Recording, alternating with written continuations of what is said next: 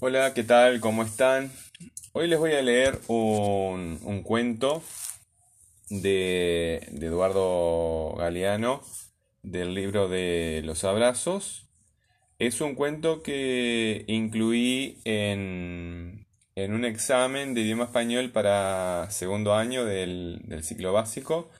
La, la fecha que, que tiene este examen es 20 de diciembre de 2014.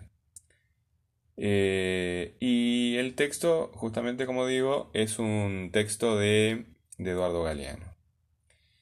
El crimen perfecto. En Londres es así. Los radiadores devuelven calor a cambio de las monedas que reciben. Y en pleno invierno estaban unos exiliados latinoamericanos tiritando de frío, sin una sola moneda para poner a funcionar la calefacción de su apartamento exiliados. Son personas que han salido de su país a la fuerza, no están viajando por placer. En Londres es así. Los radiadores, radiadores devuelven calor a cambio de las monedas que reciben. Y en pleno invierno estaban unos exiliados latinoamericanos tiritando de frío, sin una sola moneda para poner a funcionar la calefacción de su apartamento. Tenían los ojos clavados en el radiador, apagado, ¿no? Sin parpadear. Parecían devotos ante el tótem. Devotos es un creyente, las personas que les rezan a los dioses, que le tienen devoción, ¿verdad? También se puede dar entre personas. Y el tótem sería un ídolo, ¿verdad? Una representación del, del dios.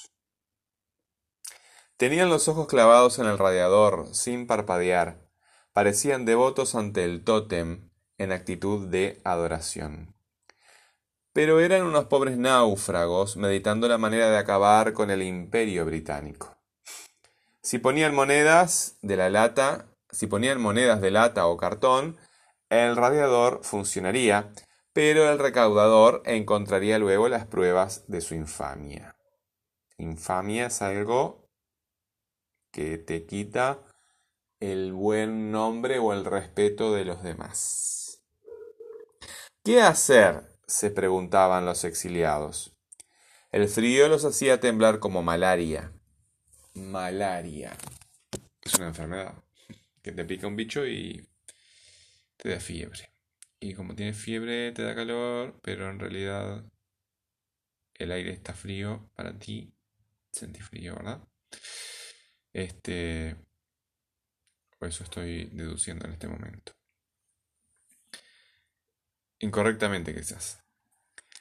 Y en eso uno de ellos lanzó un grito salvaje que sacudió los cimientos de la civilización occidental.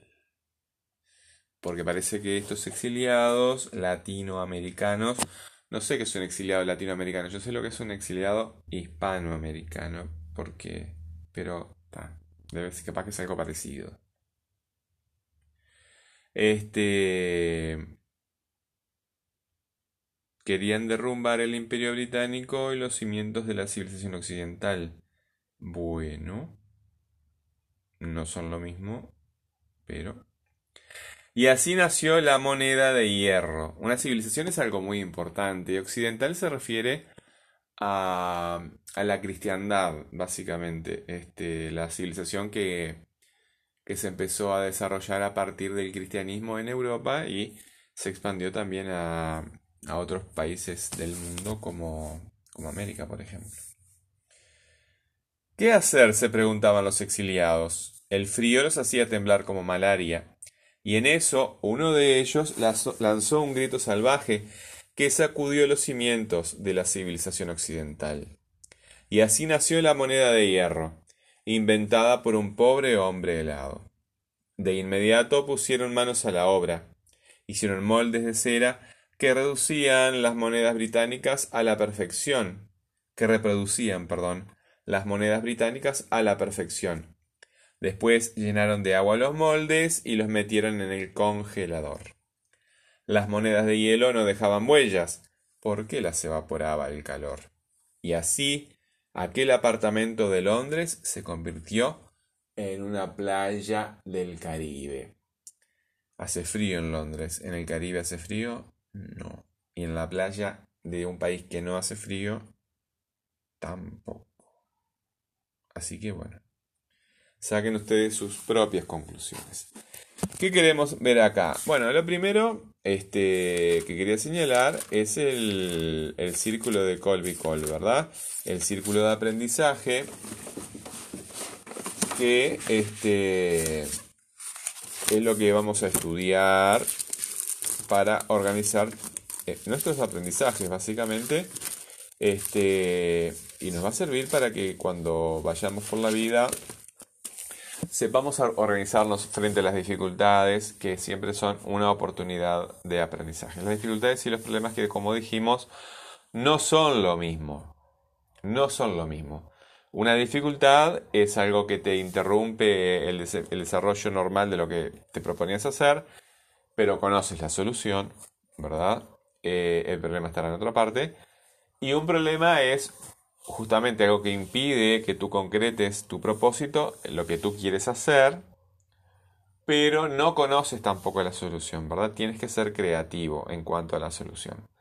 Bueno, dijimos que eh, el círculo de aprendizaje eh, se da, en todo círculo de aprendizaje, se da a partir de justamente un problema, ¿verdad?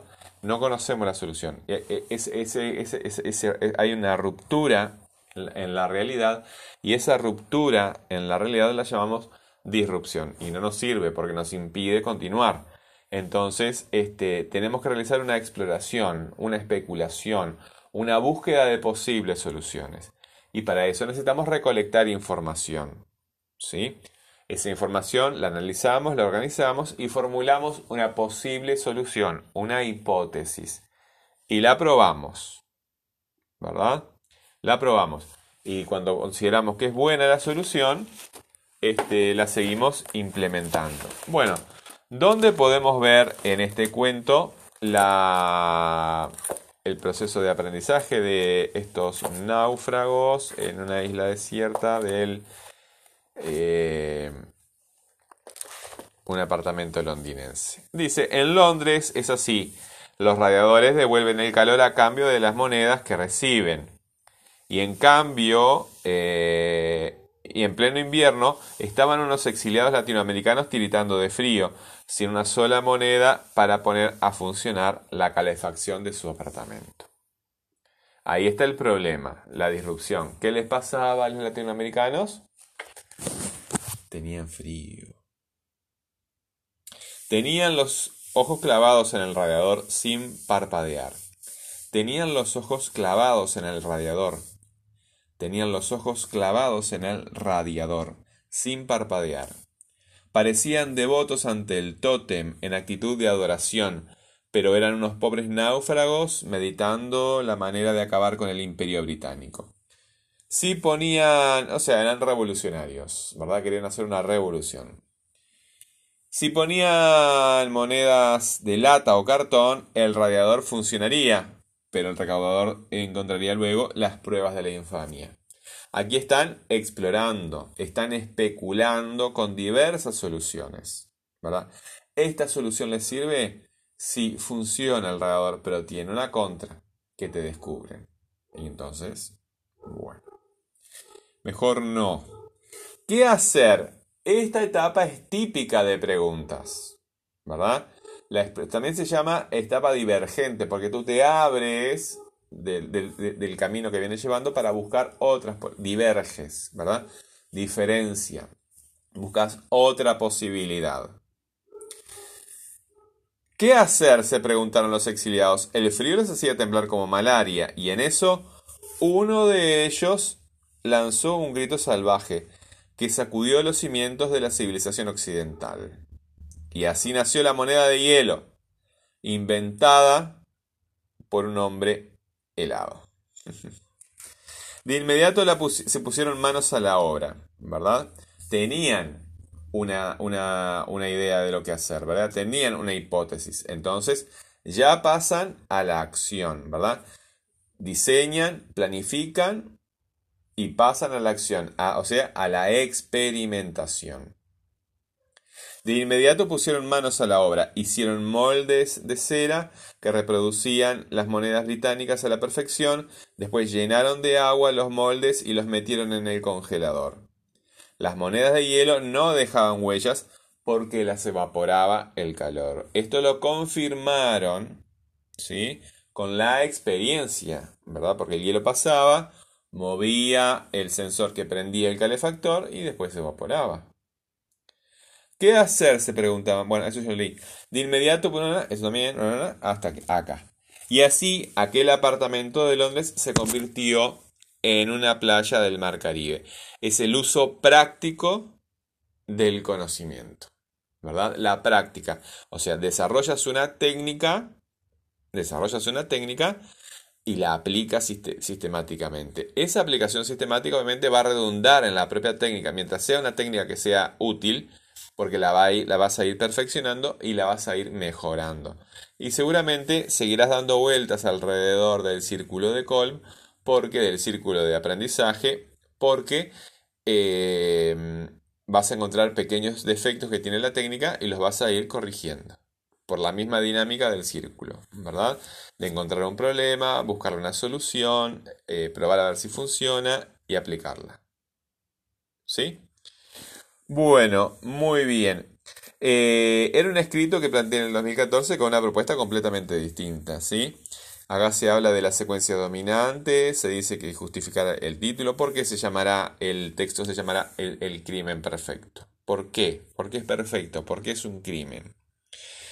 Eh, les pedí a los chiquilines que usaran la memoria eh, o, la imaginación, ¿verdad? Y escribieran otro cuento pero con el mismo título. O sea, no este cuento con esta información, sino un cuento completamente distinto, pero que justifique el mismo título.